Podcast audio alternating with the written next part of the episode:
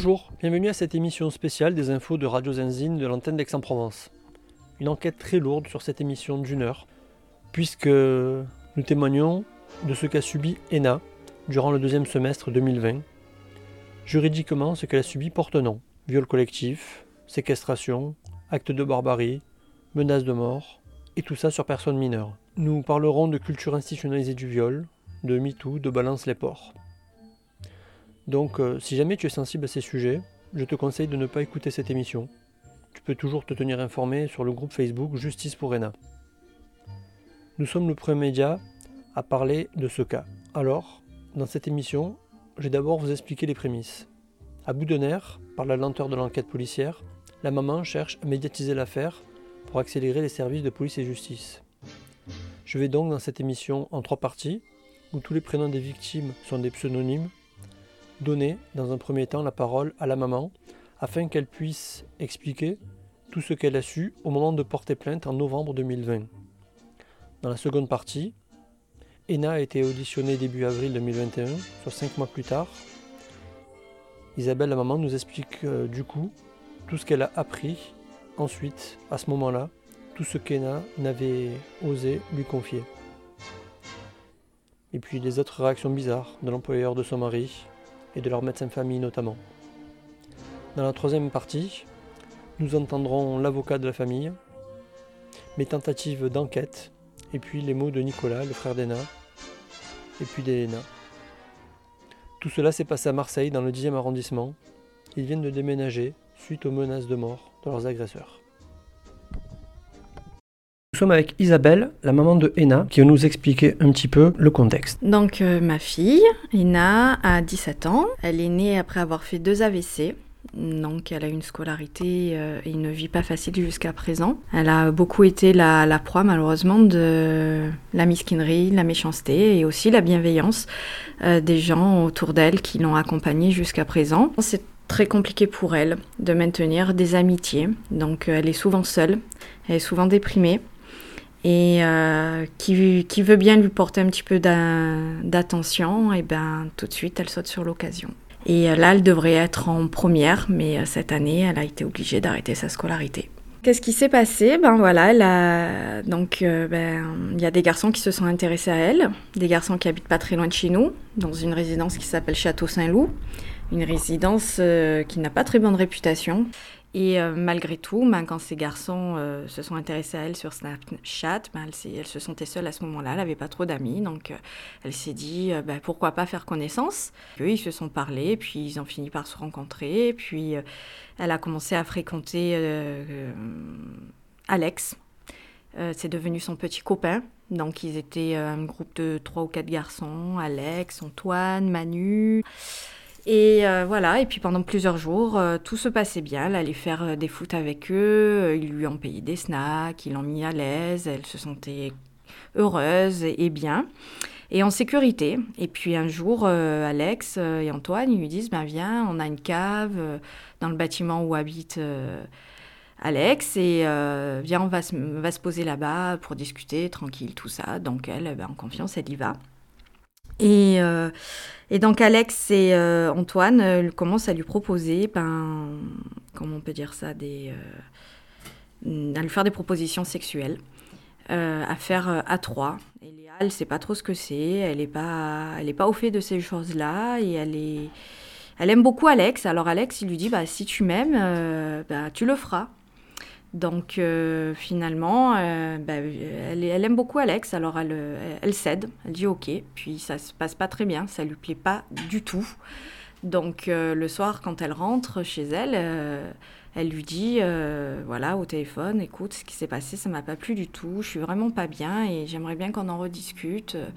Donc elle lui dit bah écoute de bien, reviens à la cave, on sera tous les deux, on en discutera. Puis puis elle y va, toujours en confiance parce qu'elle fait confiance à Alex. Puis quand elle arrive, ils sont quatre. Il y a Manu, il y a Antoine, il y a Alex. Et il ferme la porte derrière elle. Alors elle comprend pas trop ce qui se passe.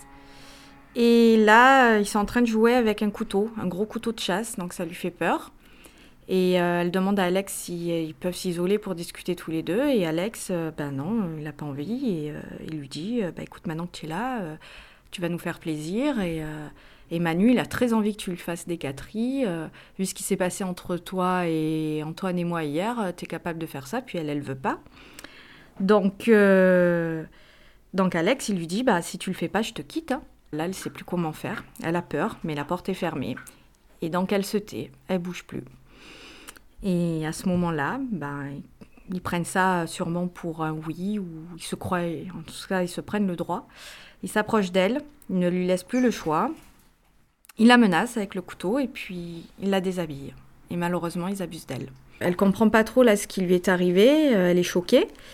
Euh, donc elle ne va plus au lycée pendant plusieurs jours. Elle se recroqueville sur elle-même dans sa chambre, dans le noir. Elle fait que vomir, elle mange plus. Et nous, les parents, ben, on se demande ce qui se passe. Je prends rendez-vous avec un gastroentérologue euh, qui me dit bon, ben, c'est peut-être les traitements qu'elle prend pour euh, ses problèmes neurologiques qui enflamment l'estomac. Ben, les parents, on croit les médecins. Et puis les jours passent. Et là, mon fils euh, Nicolas, de 15 ans, donc le petit frère de Ena, me dit Maman, voilà, j'ai promis à pas t'en parler, mais il s'est passé des choses très graves et je, vais trahir ma promesse, je vais t'en parler. Nicolas, le petit frère d'Ena, se confie alors à, sa mère. Il lui explique qu'un ami lui a dit que dans son collège, le collège Iptis, dans le 10e à Marseille, tourne beaucoup une vidéo où on voit sa sœur on voit sa sœur se faire violer par plusieurs euh, mecs. La mère entendant cela a du mal à y croire et elle accuse le choc. Une vidéo où on voit ma fille se faire violer. Voilà, clairement. Il m'a fallu euh, voilà, une, bonne journée euh, pour intégrer les faits et je l'ai mené voir un médecin pour lui faire faire toutes les sérologies. J'en ai parlé à mon papa et donc mon père me dit en effet euh, c'est très très très grave et du coup euh, j'en ai parlé aux médecins euh, qui suivent ma fille dans le service où elle est suivie voilà à Marseille. Et ces médecins ben, et ont été joints par l'assistante sociale du service et elle m'a expliqué que ben oui en effet il fallait déposer plainte. Hein. C'était des faits très graves. Et j'ai eu rendez-vous avec l'assistante sociale du commissariat de mon quartier, du 10e arrondissement de Marseille. Euh, avec qui j'ai discuté, qui m'a dit en effet, euh, il y a suffisamment d'éléments pour déposer plainte. Donc nous avons déposé plainte. J'ai déposé plainte, moi, pour ma fille. En sachant qu'entre-temps, euh, j'ai aussi déposé plainte pour mon fils, car Antoine a su que nous étions au courant. Et donc, il a envoyé un copain pour dire à mon fils, ben écoute, si tu fais quoi que ce soit contre Antoine ou la clique, ou si ta famille fait quoi que ce soit, ils viennent et ils te plantent. Alors, je tiens à préciser qu'effectivement, euh, à la cité Château Saint-Loup, depuis euh, quelques années, ça fait euh, les colonnes des journaux pour, pour des meurtres. Hein, à l'arme blanche sur, des, sur des jeunes. Quoi. Oui. oui, tout à fait. Donc nous, on habite à 200 mètres à vol d'oiseau et on entend des détonations d'armes à feu très régulièrement. il n'y a pas une semaine où il se passe où il n'y a pas une descente des CRS, une descente de filles, de, de policiers. On a été très surpris parce que quand on est venu aménager dans ce quartier, euh, ça semblait très très très calme, mais il n'y avait pas du tout euh, ben de, de, réputation euh, concernant cette cité, qui est en plus toute petite, hein, qui ne ressemble pas aux grosses cités des quartiers nord de Marseille. Donc on en, vraiment n'imaginait pas qu'il y avait un tel réseau d'armes à feu, de drogue et malheureusement apparemment de, de violence et de meurtres. Le dépôt de plainte a été fait le 1er décembre 2020.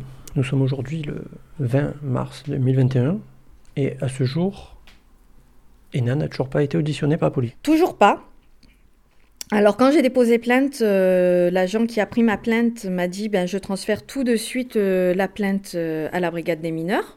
Donc il va falloir attendre un petit peu le temps qu'ils prennent l'affaire en charge. Donc si c'est pas dans les 15 jours, ne vous affolez pas. Et en même temps, on devait me transférer, enfin me convoquer ma fille pour, bah, voir, pour une réquisition auprès du médecin légiste, de la psychologue judiciaire. moi, de mon côté, alors il faut savoir que malheureusement, l'agent qui a pris ma plainte, ni l'assistante sociale du service, n'a Prudent de me renseigner pour ce qui était des associations de prise en charge des victimes. Donc c'est moi-même qui me suis renseignée toute seule.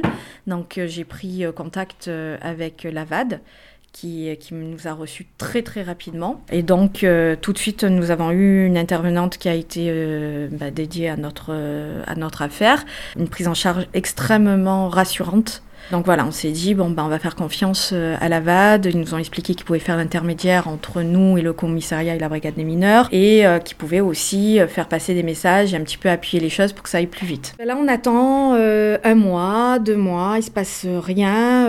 donc notre intervenante à la VAD nous dit qu'elle appelle très régulièrement la brigade des mineurs et que pour l'instant, voilà, le dossier, comme ce n'est pas du flagrant délit, malheureusement, eh ben, il est posé sur le bureau en attente parmi euh, énormément d'autres affaires dans ce genre-là. Et que euh, donc il va falloir faire preuve de patience. Sauf qu'en attendant, ben, Ena, elle est prise euh, depuis plusieurs semaines de douleurs terribles au ventre. Elle n'arrive toujours pas à manger, elle continue à maigrir. Elle ne sort plus de sa chambre, elle est transie de peur. mon fils n'arrive pas à trouver le moyen de l'amener au collège et d'aller le chercher parce que moi-même je suis en grave maladie et euh, que mon mari travaille et qu'on n'a pas de la famille vraiment à côté. Euh, que personne ne fait le trajet euh, que mon fils fait entre la maison et le collège, et que le collège ne nous aide absolument pas à trouver une solution. Donc nous menace tout simplement de, de, faire intervenir l'inspection académique si on ne trouve pas une solution. Donc on est très démunis, sans aide de personne. Et puis, euh, euh, notre intervenante, euh, à force d'insister, d'insister, en disant que la petite, elle va vraiment pas bien du tout. Donc, moi, j'appelle entre-temps aussi le service des urgences de la conception à Marseille, qui me disent, dans une affaire comme ça, c'est pas normal. Dans la semaine, la victime, elle aurait dû voir, avoir au moins une consultation gynécologique et faire un peu plus que les sérologies que vous avez demandé dès le départ. Donc notre intervenante, sachant ça, euh, appelle la brigade des mineurs euh, et tout simplement les, informe. Quoi. La, petite ne va pas bien du tout et euh, la maman va l'amener au service des urgences. Là, ben, dans les 24 heures, tombe enfin une réquisition pour une consultation d'urgence auprès du médecin légiste et de la psychologue judiciaire. Voilà, on voit très très vite du coup enfin la, le médecin légiste qui, euh, donc, euh, après consultation, me dit écoutez, euh, ce que votre fille a vécu est atroce. Je vais faire en sorte d'appuyer vraiment mon rapport sur le fait qu'il faut que tous ces individus soient punis et très rapidement. Je l'amène au service des urgences de la Timone. Et là, bah, tout de suite, hein, les médecins, au bout d'une heure, hein, me disent bah, elle a une infection généralisée hein, du, des voies génitales euh, et, puis malheureusement, euh, il y a les sérologies qui sont revenues et elle a attrapé la syphilis. Et aussi malheureusement, ben, son foie est attaqué et il y a de grosses anomalies au niveau du bilan hépatique. C'est pour ça qu'elle vomit, qu'elle ne peut plus manger, outre le choc et le traumatisme.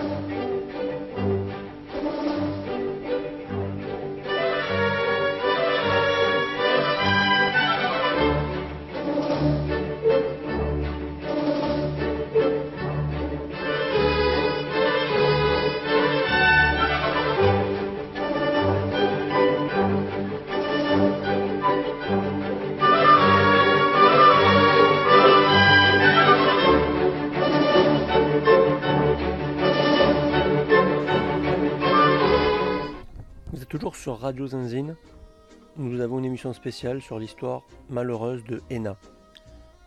Alors, ce n'est qu'en avril 2021, c'est-à-dire plus de quatre mois après le dépôt de plainte que la police auditionnera Ena. La maman apprendra là des détails encore plus sordides que Ena n'avait pas osé dire. Elle nous raconte. Ben, les jours qui ont suivi, donc, elle a commencé à recevoir des euh, appels et euh, des sollicitations sur les réseaux sociaux de beaucoup de personnes qu'elle ne connaissait pas, euh, des hommes notamment.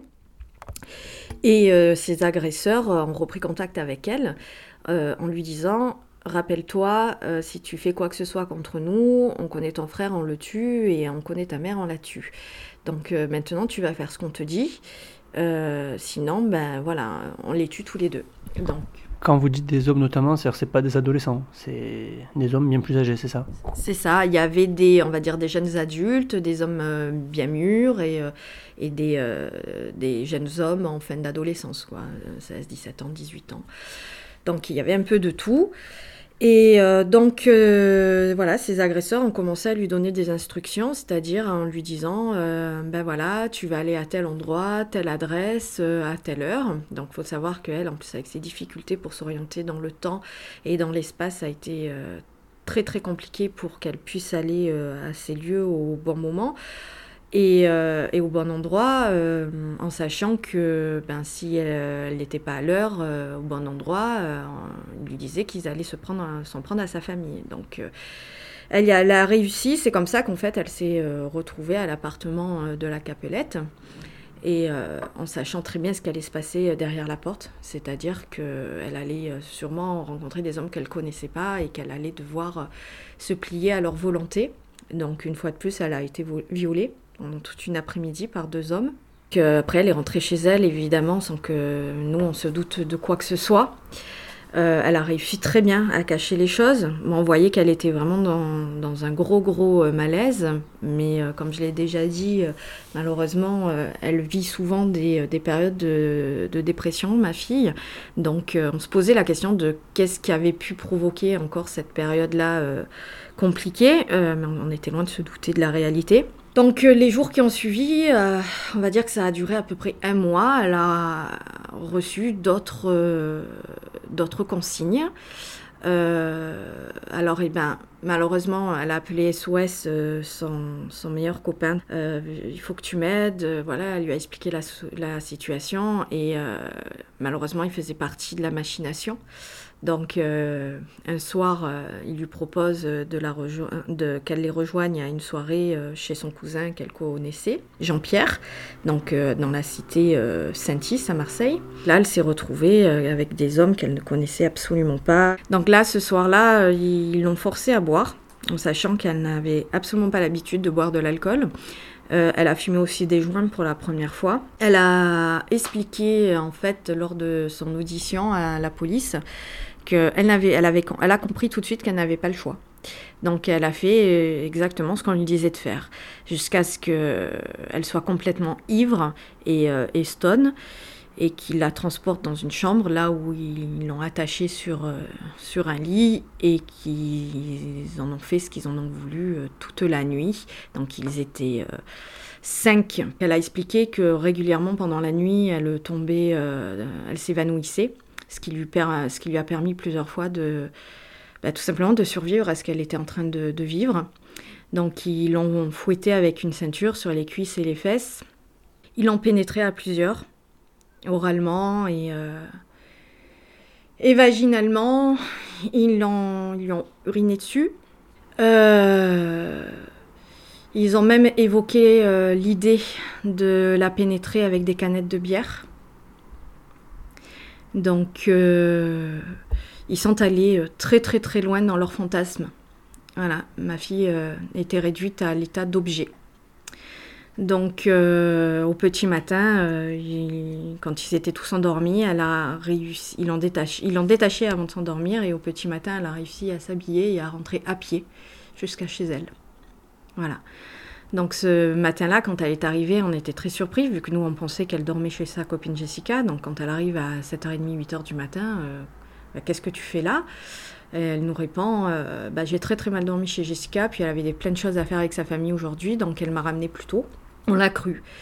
Moi, j'ai vu un énorme suçant dans son cou, donc j'ai commencé à me poser des questions, à être sceptique sur son histoire, hein, en lui disant Mais attends, c'est pas Jessica qui t'a fait ce suçant, c'est pas possible. Et elle me dit non, c'est son cousin, tu sais, de temps en temps, tous les deux, on se rapproche, je t'ai déjà expliqué. Bon, j'ai pas remis en question sa, sa réponse. Et puis elle est allée prendre une douche et elle nous a demandé de ne pas la déranger parce qu'elle avait besoin de dormir et elle a dormi toute la journée. Une fois qu'elle s'est réveillée, euh, j'ai vu qu'elle marchait très bizarrement, qu'elle était très très douloureuse et euh, elle m'a dit qu'elle avait très très mal au ventre. Euh, qu'elle avait une fois de plus ses règles lorsque c'était pas possible vu qu'elle est sous pilule qui l'empêche d'avoir ses règles. puis j'ai vu surtout qu'elle n'arrivait pas à s'asseoir. Donc comme elle était en sous-vêtements, j'ai vu qu'elle avait des bleus à l'intérieur des cuisses, sur les cuisses et sur ses fesses. Donc je lui ai demandé euh, ce qui s'était passé. Et là, elle m'a dit euh, je, suis, je, suis, je suis bête, maman, tu sais, j'ai trébuché dans les escaliers, je me, fais, je me suis fait super mal. Et j'ai pas osé te le dire parce que je voulais pas que tu m'empêches euh, d'aller chez Jessica. Voilà. Ce que j'ai cru aussi. J'ai pas remis en question. Voilà. Et donc, par la suite, elle a reçu de nouvelles consignes. Donc elle y est allée. Euh, apparemment, ils avaient carrément loué une villa pour ça. Et donc c'est un garçon qu'elle connaît qui, qui, lui a ouvert la porte. Il s'appelle Mehdi. Et qui, est un petit peu plus âgé qu'elle, donc qui est un jeune adulte.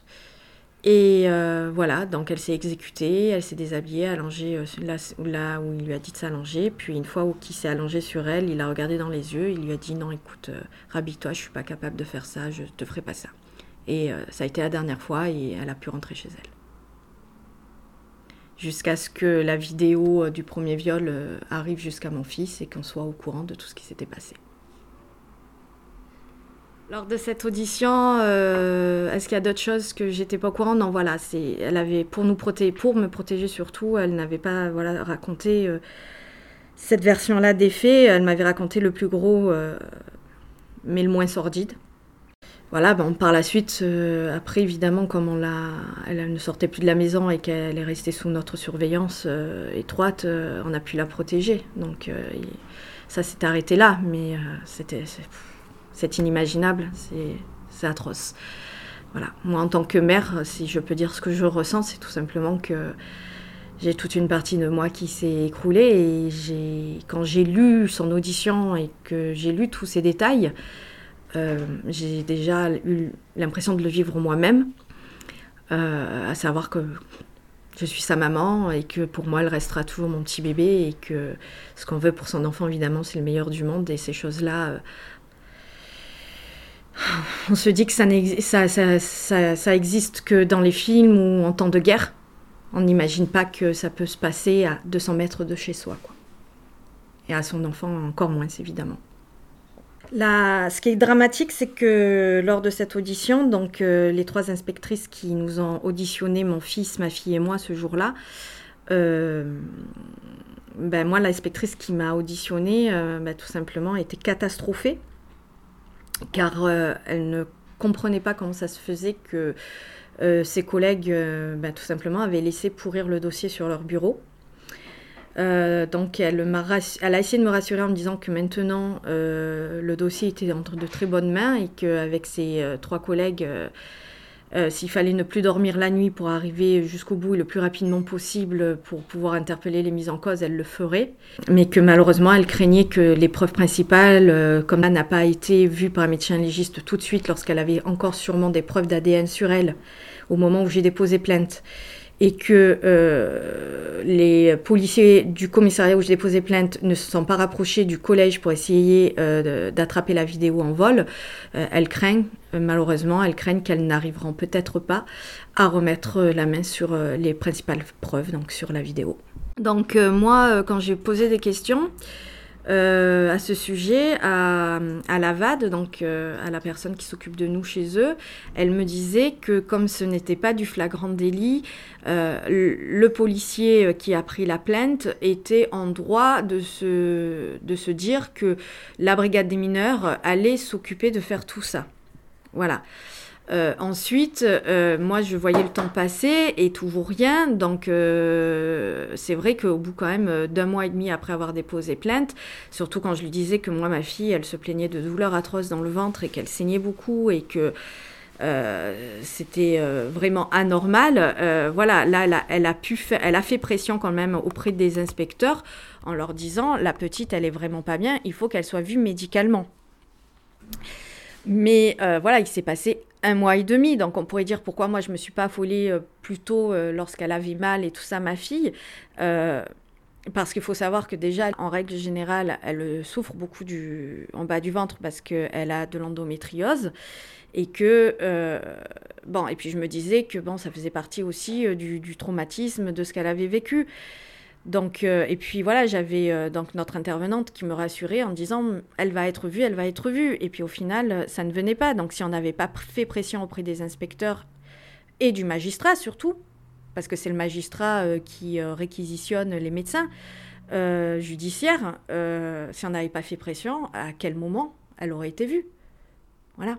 Donc oui, il y a faute, il y a faute depuis le début parce que même si le commissariat du 10e, auprès de qui j'ai déposé plainte, n'était pas dans l'obligation, eux, de réquisitionner le médecin légiste et euh, de prendre contact avec euh, le collège, enfin, il me semble quand même, par rapport à des faits aussi graves, que ça aurait dû l'être quand même il y a une notion de professionnalisme où, enfin, je me dis, ils sont passés complètement à côté. Là, c'est se dire, euh, on a trop de boulot, on refile le dossier aux autres et c'est autres qui feront.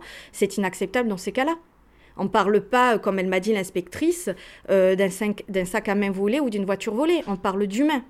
Donc, s'il n'y avait pas eu, en fait, récemment, l'intervention de la professeure principale de mon fils, qui s'est rapprochée d'une association qu'elle connaissait qui a pu faire pression euh, sur euh, le bureau du préfet et euh, de l'adjoint au, au, procureur, on ne serait toujours pas auditionné. Donc là, ça y est, nous allons déménager dans quelques jours. mon fils ne fait plus partie du collège dans lequel il était scolarisé et j'ai pu en rediscuter de tout ça avec la direction de son collège en disant euh, que pendant des mois on a vécu un calvaire et que mon fils n'a pas été protégé et qu'ils n'ont rien fait pour le protéger, euh, l'adjointe à la principale me répond que bah, elle aussi ça la rendait malade, mais que euh, l'inspection académique lui a donné aucun moyen pour protéger mon fils et qu'ils attendaient eux aussi que la police leur dise quoi faire et vienne, vienne à eux. Voilà. Donc c'est pour ça qu'ils sont restés eux aussi, comme tous les autres, dans l'attente, dans l'immobilisme. J'ai appris récemment que euh, le collège où la vidéo a tourné, eux aussi, n'ont pas été mis au courant lorsque j'ai quand même raconté mon histoire euh, à une euh, représentante de scolarisation qui travaille dans ce collège. Là, je pense que ben, là aussi, ils se sont dit, on va attendre que la police vienne vers nous, et puis la police n'est jamais venue, donc rien ne s'est fait non plus. Voilà. Donc, je comprends pas. Je ne comprends pas pourquoi notre affaire a, été prise avec autant de légèreté depuis le début. Alors certes, quand j'ai déposé plainte la, première fois, je n'avais qu'une partie de l'histoire, mais même un viol euh, dans une cave menacé par un couteau par quatre euh, jeunes garçons, dont un adulte, je pense que c'est déjà suffisamment grave avec une vidéo qui court pour qu'on prenne les choses au sérieux. Pour nous, on nous a euh, abandonnés. L'État nous a abandonnés, les institutions nous ont abandonnés, nous avons reçu le soutien de personne. Quand je dis personne, c'est même personne, car même, on va dire, la direction euh, de l'enseigne où travaille mon mari, euh, avec qui nous avions toujours eu des rapports plus que cordiaux, hein, même limite amicales, ben, ne lui ont pas tendu la main, hein, c'est-à-dire que ah ben, vous voulez partir, euh, ben, vous démissionnez ou vous faites un abandon de poste, mais en gros, on ne vous aidera pas à partir. Quoi. Ça nous coûte trop cher, évidemment, on connaît hein, les raisons économiques, tout ça. Les indemnités de départ. On parle d'une très grosse somme? Oh, on parle de 2500, 3000 euros. À peu près, il y a travaillé 5 ans quand même. Donc ça va, non, ça va pas les mettre dans la banqueroute. Hein. Donc même les gens euh, en qui on croyait pouvoir, euh, sur qui on croyait pouvoir euh, compter, euh, nous ont lâchés. Il n'y a eu d'empathie et d'humanité venant de personne. Donc au petit matin, voilà, je, l'ai regardé et je lui ai dit, écoute, je sais que tu es un travailleur vraiment plus qu'honnête, qu'on peut vraiment compter sur toi, que tu n'as jamais abusé de ton droit d'arrêt maladie. mais quand on te voit dans cet état-là, ça peut être que justifié n'importe comment. Va prendre conseil auprès d'un médecin, au moins ça. Donc c'est ce qu'il a fait, il est allé voir le médecin et le médecin, il n'a pas eu fini, mon mari, euh, de lui raconter euh, ce qui nous arrivait, que le médecin lui a dit tout de suite, mais, monsieur, je vous arrête tout de suite, évidemment que je vous arrête tout de suite. Personne ne pourrait supporter et continuer à, travailler correctement dans ces conditions-là. C'est pas possible. Donc euh, voilà, donc depuis, il est en arrêt maladie sous antidépresseurs et sous anxiolytiques. Et euh, la là qui reste ouverte parce qu'il y a un sentiment de il y a un sentiment de bon ben voilà, t'es pas soutenu et puis il y a surtout un sentiment de trahison aussi quoi derrière. Donc on comprend qu'avec la crise du Covid, que là il y a encore le magasin qui est fermé parce que non essentiel, que c'est compliqué économiquement. On peut le comprendre, mais à un moment donné il y a l'argent et il y a l'humain. Euh, ils se sentent des humains aussi. Il y avait, j'en suis sûre, une solution. Pour prolonger sa maladie, euh, le docteur vous a signalé qu'il fallait voir le médecin de famille, c'est ça? Oui, tout à fait, parce que comme elle reçoit sous, euh, sous rendez-vous, euh, la première fois, il, est allé dans une permanence médicale. Parce qu'il n'arrivait pas à avoir de rendez-vous avec elle assez rapidement dans la journée. Hein. parce que du coup, il a été obligé de s'absenter du travail. Il fallait qu'il donne ben, une explication tout, dans l'immédiat. Du coup, l'arrêt de maladie était pour une semaine. Et au bout d'une semaine, il va voir le médecin généraliste ben, pour faire le point. Euh, il va pas mieux, bien évidemment. C'est pas une semaine qu'on se remet euh, de tout ce qui se passe. Et là, euh, notre médecin généraliste, qui pourtant nous connaît depuis des années, elle le lui dit bah, écoutez, les conditions économiques pour tout le monde, c'est une période extrêmement dure. Il faut comprendre vos patrons, il faut les soutenir dans cette, euh, dans cette euh, épreuve. Ça ne justifie pas euh, votre arrêt maladie, votre situation ne justifie pas un arrêt maladie. Il faut endurer et supporter la situation, monsieur. Incroyable. Oui, incroyable. Et du coup, vous êtes allé voir un autre médecin. Bah, Du coup, il est retourné tout de suite après, et là je l'ai accompagné à la permanence médicale. Et là, le médecin, euh, donc c'était pas le même médecin que la semaine dernière, parce que ça tourne beaucoup dans ces endroits-là, les médecins, euh, qui, le reçoit. Déjà, mon mari était en pleurs, donc voir un homme de cette stature pleurer, euh, c'est inhabituel. Et puis quand il prend l'attention, il voit bien que la tension elle est haute. Et puis voilà, pareil, il a, on n'a pas fini de raconter ce qui se passe, que là tout de suite il nous dit non mais je prolonge l'arrêt. Et du coup, il a prescrit des anxiolytiques et des antidépresseurs.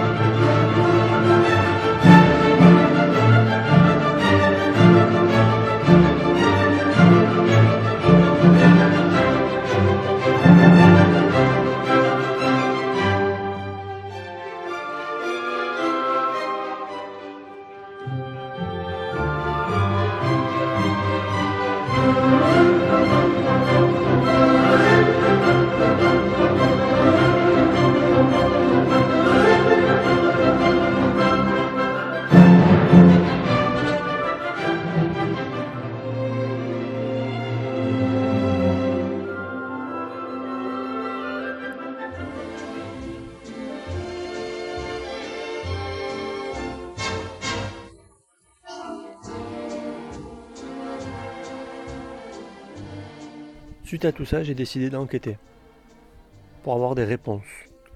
Je suis d'abord allé voir l'avocat de la famille, Maître Juste, pour qu'il euh, m'explique un peu les difficultés euh, qu'il rencontre et que la famille rencontre pour euh, que ça aboutisse plus vite. Nous sommes avec l'avocat de Ena. Il va nous donner son point de vue tout en gardant ben, le, secret professionnel qui lui est dû, mais sur, sur cette affaire. Bonjour.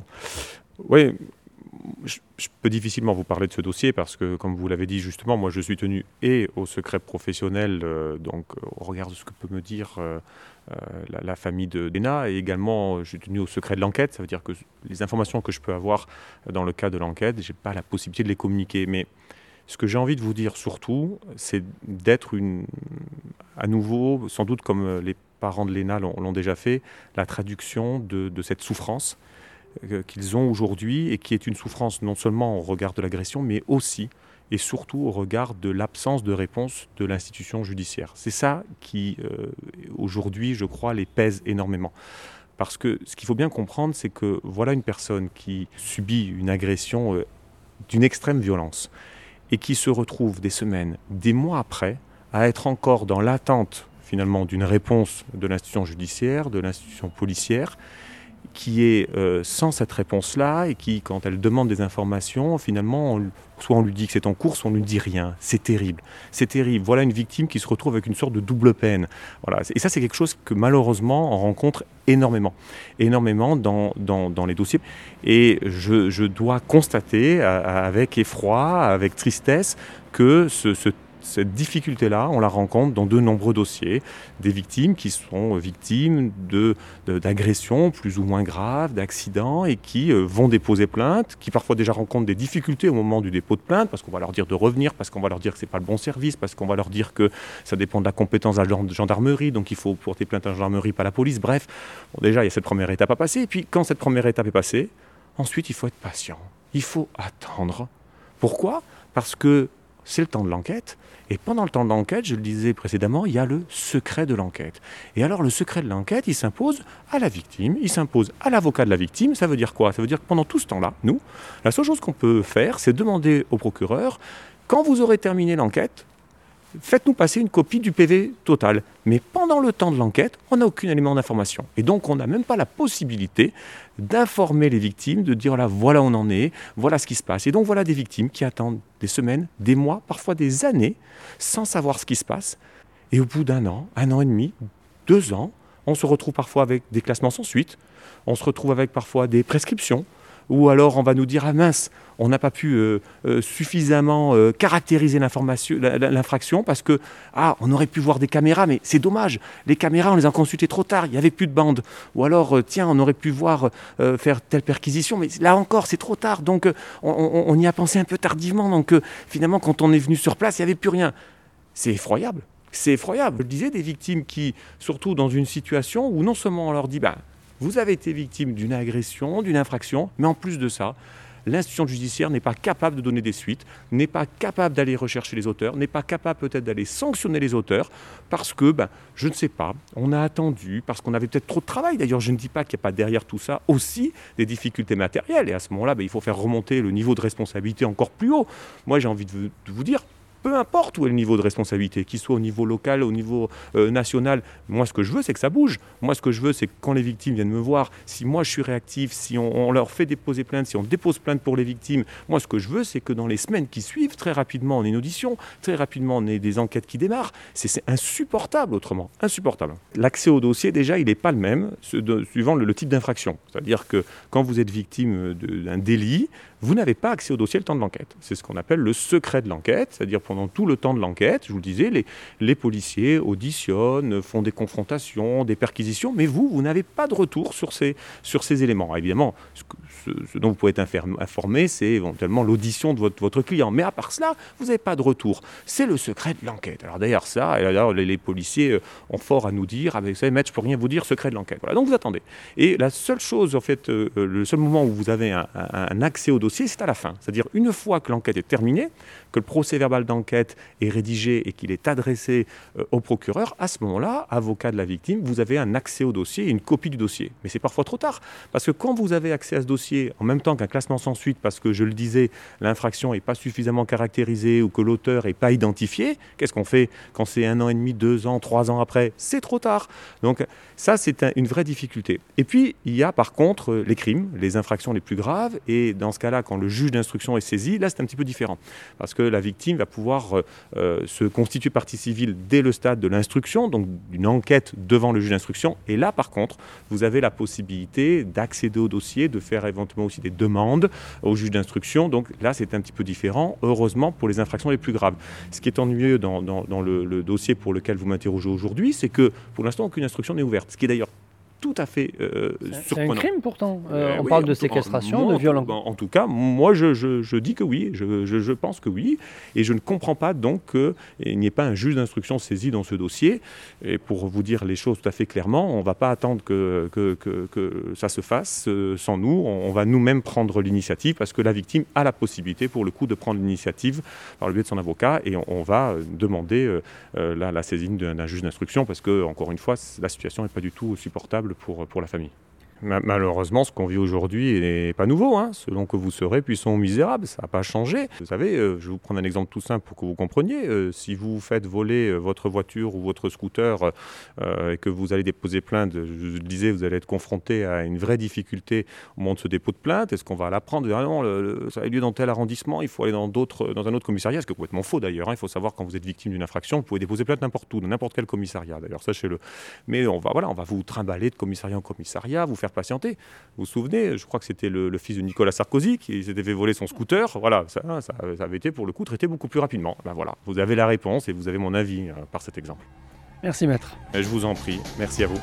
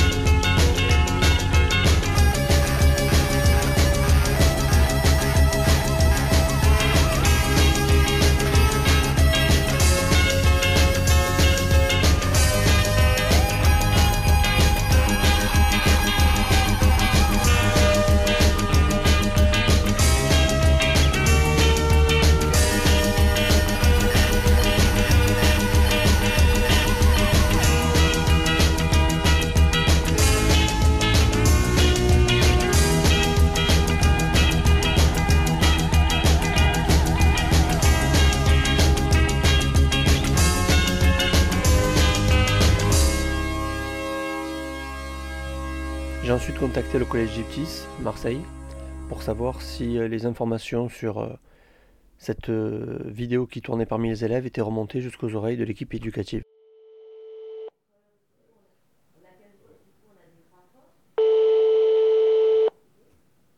Collège Gyptis, bonjour. Bonjour, est-ce que je pourrais parler à la CPE s'il vous plaît? Vous êtes, Mais vous êtes qui, monsieur vous? Moi, je suis journaliste. Vous êtes journaliste? Oui. D'accord.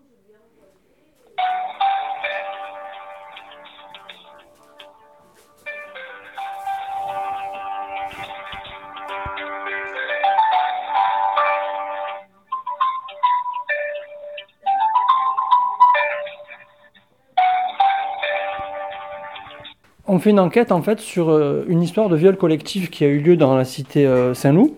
Une vidéo de son viol collectif qui aurait tourné dans votre collège. C'est pour savoir si vous auriez été au courant de cette histoire. Euh, vous voyez, on n'est même pas au courant. Je suis très étonnée parce que les surveillants en auraient entendu parler et on serait je suis très étonnée. On a été au courant de d'autres choses, d'autres situations, et là, je suis très étonnée qu'une telle vidéo qui aurait tourné, j'ai même pas un parent d'élève qui m'aurait appelé. Voilà, d'autres problématiques, euh, on a été alerté ou par des élèves, ou enfin par les surveillants, les parents. Donc là, je suis très étonnée euh, si cette vidéo a tourné euh, au sein de l'établissement. en général, on réagit, puis on prévient la brigade des mineurs, parce qu'on travaille, on travaille très bien avec eux en plus, donc oui, non, ça m'embête pour la jeune fille. Pour essayer d'avoir des réponses à ce pourquoi de l'institution qui a été si longue à auditionner ENA, c'est-à-dire plus de 4 mois, euh, j'ai passé beaucoup de téléphones et j'ai pas eu de réponse. Comme nous l'a dit l'avocat, Maître Juste, tant que ce n'est pas considéré comme un crime, il n'y a pas de juge d'instruction qui est nommé. Or, pourtant, le viol euh, est un crime, pas un délit. Un juge d'instruction aurait dû être nommé depuis longtemps pour que les parties civiles aient accès au dossier. J'ai passé beaucoup de téléphones et souvent on m'a dit qu'on ne pouvait pas me répondre. Souvent on m'a dit qu'on ne communique pas là-dessus. On m'a aussi dit qu'il y a le secret d'enquête. Je vous ai mis un petit florilège de tout ce que j'ai pu avoir par téléphone. Bonjour, vous êtes bien au tribunal judiciaire de Marseille. Ne quittez pas. Nous mettons tout en œuvre pour écourter votre attente. Vous pouvez également nous envoyer un mail à l'adresse accueil-marseille.justice.fr.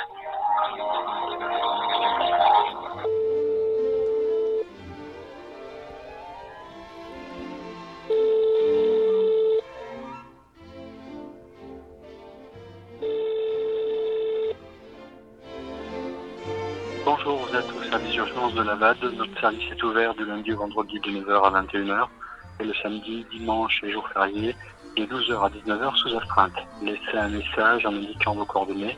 Nous vous rappellerons dès que possible. À bientôt.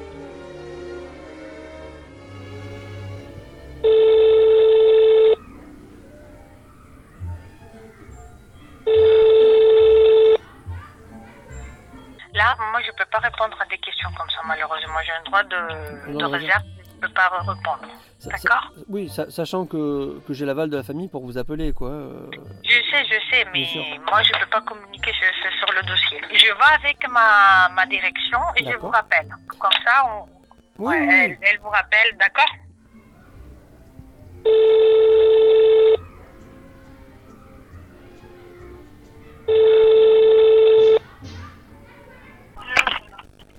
Hôtel de police civile, je suis journaliste. Est-ce que vous aurez quelques minutes à m'accorder pour Non, je suis désolée, je suis flag et j'ai du travail. Je n'ai même pas deux minutes à vous accorder. Euh, ça va être comme ça toute la semaine, ça va être compliqué. Le problème, c'est qu'on on a disposition de, des événements qui tombent.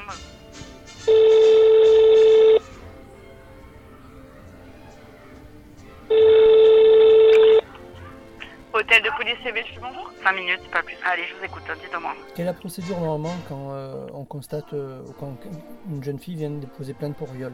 Qu'est-ce que doit faire la police euh, dans la brigade des mineurs? Ah, attendez, monsieur, c'est pour vous parler de ça, j'ai pas le temps, je suis désolée. Vous avez qu'à vous diriger vers mes officiers ou, ou les patrons, j'ai pas à vous renseigner.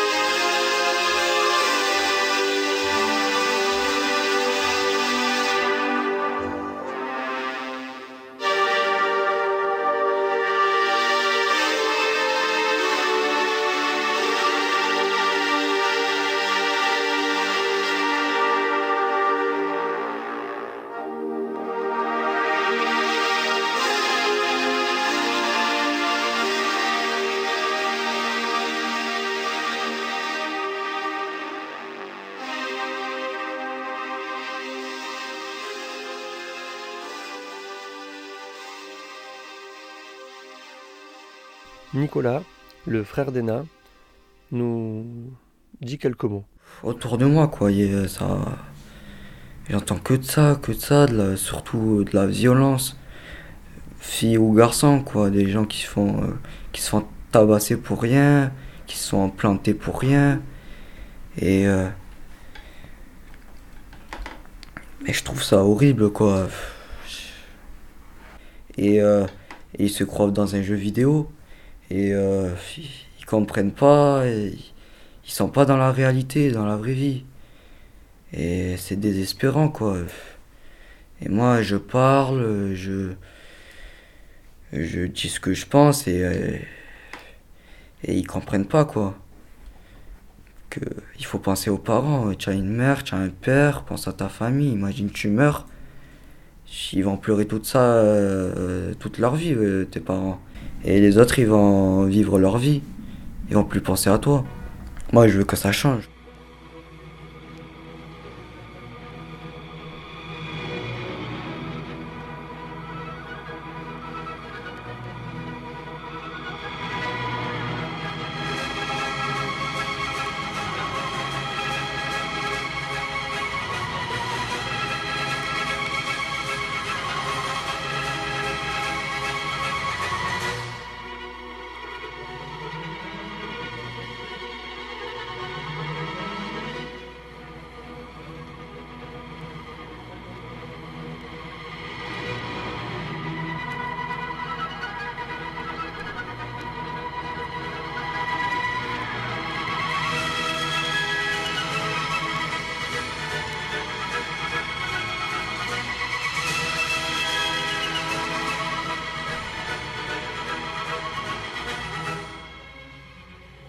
Ena n'a pas trouvé la force de nous raconter toute l'histoire, puisque c'est sa maman qui l'a fait en début d'émission. Mais elle nous a livré quelques paroles sur son état d'esprit actuel. Bonjour Ena. Bonjour. Je voulais pas euh, affronter la réalité. Je le niais, je me dis bon, je suis pas morte, donc euh, ça va. Mais euh, plus chaque jour j'y pense, j'y pense, ça me met mal. J'ai fait une grosse dépression et encore, je dors pas la nuit. Euh, genre, sont juste euh, à côté de chez moi, ça me rend folle, quoi. Euh, personne, euh, personne fait rien, en fait. Moi, je suis encore là, j'essaye de vivre ma vie, mais enfermée chez moi. Je peux même plus aller au lycée, je vais avoir 18 ans et je voudrais bien avoir un diplôme, apprendre à faire le permis, avoir une vie normale ben je peux pas. Pourquoi tu n'en as pas parlé plus tôt à tes parents? Ben, J'étais encore traumatisée et euh, j'arrivais pas à en parler. Il m'a fallu du temps et euh, bon, grâce à mon frère, ben, ma mère elle a su, du coup j'étais obligée d'expliquer. Ben, je sais comment ça se passe avec les flics, euh, j'avais pas trop confiance, donc euh, je sentais que si je leur parlais, je, vais, avoir encore euh, le sentiment que c'est ma faute qu'on déménage. Et chambouler la vie de ma famille. Donc voilà, déjà c'est assez dur ma vie et je vais pas en rajouter quoi. Et j'ai l'impression que c'est moi qu'on punit.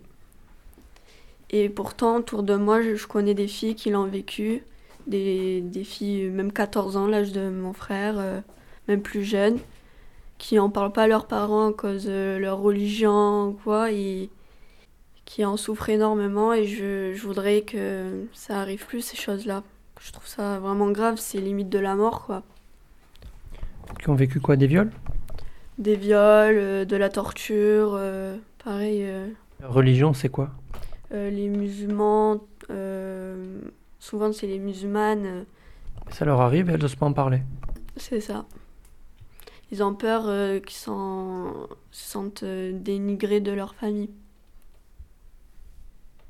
Et donc, tu as envie aussi de témoigner pour les autres femmes? Oui. Que je trouve ça pas normal encore. en France, ça arrive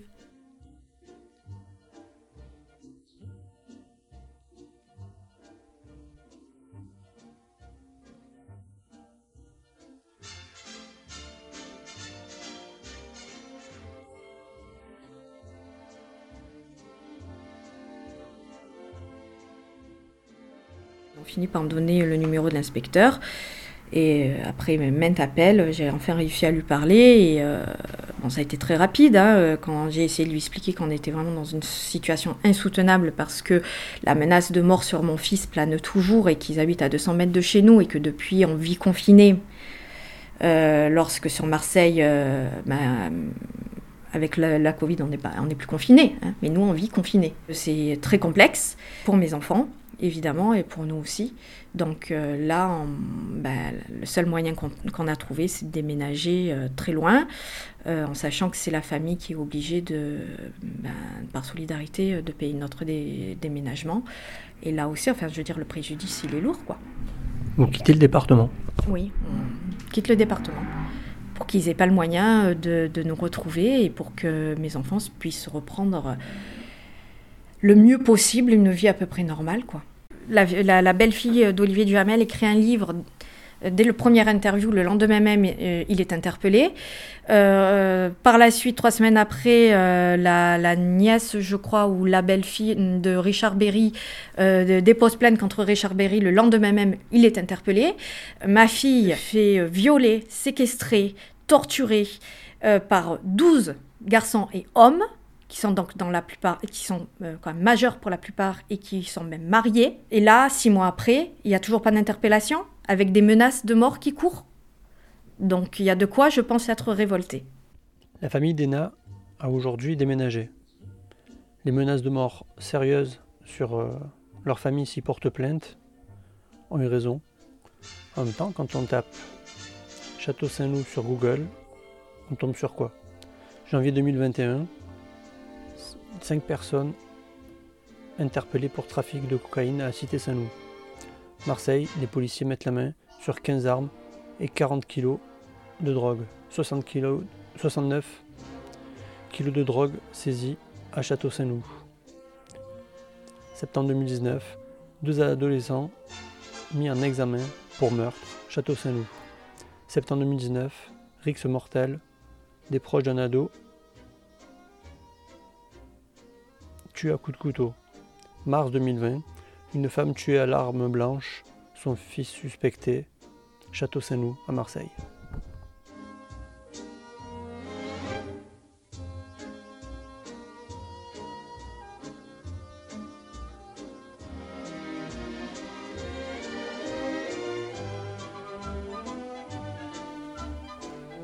Cette famille a été obligée de déménager pour rester en vie. Si vous voulez les aider, il y a un groupe Facebook Justice pour Ena. Il y a également une cagnotte Lichy pour les aider dans leur dur combat. Nous vous donnerons des suites de leur histoire et des suites judiciaires. Merci pour votre écoute.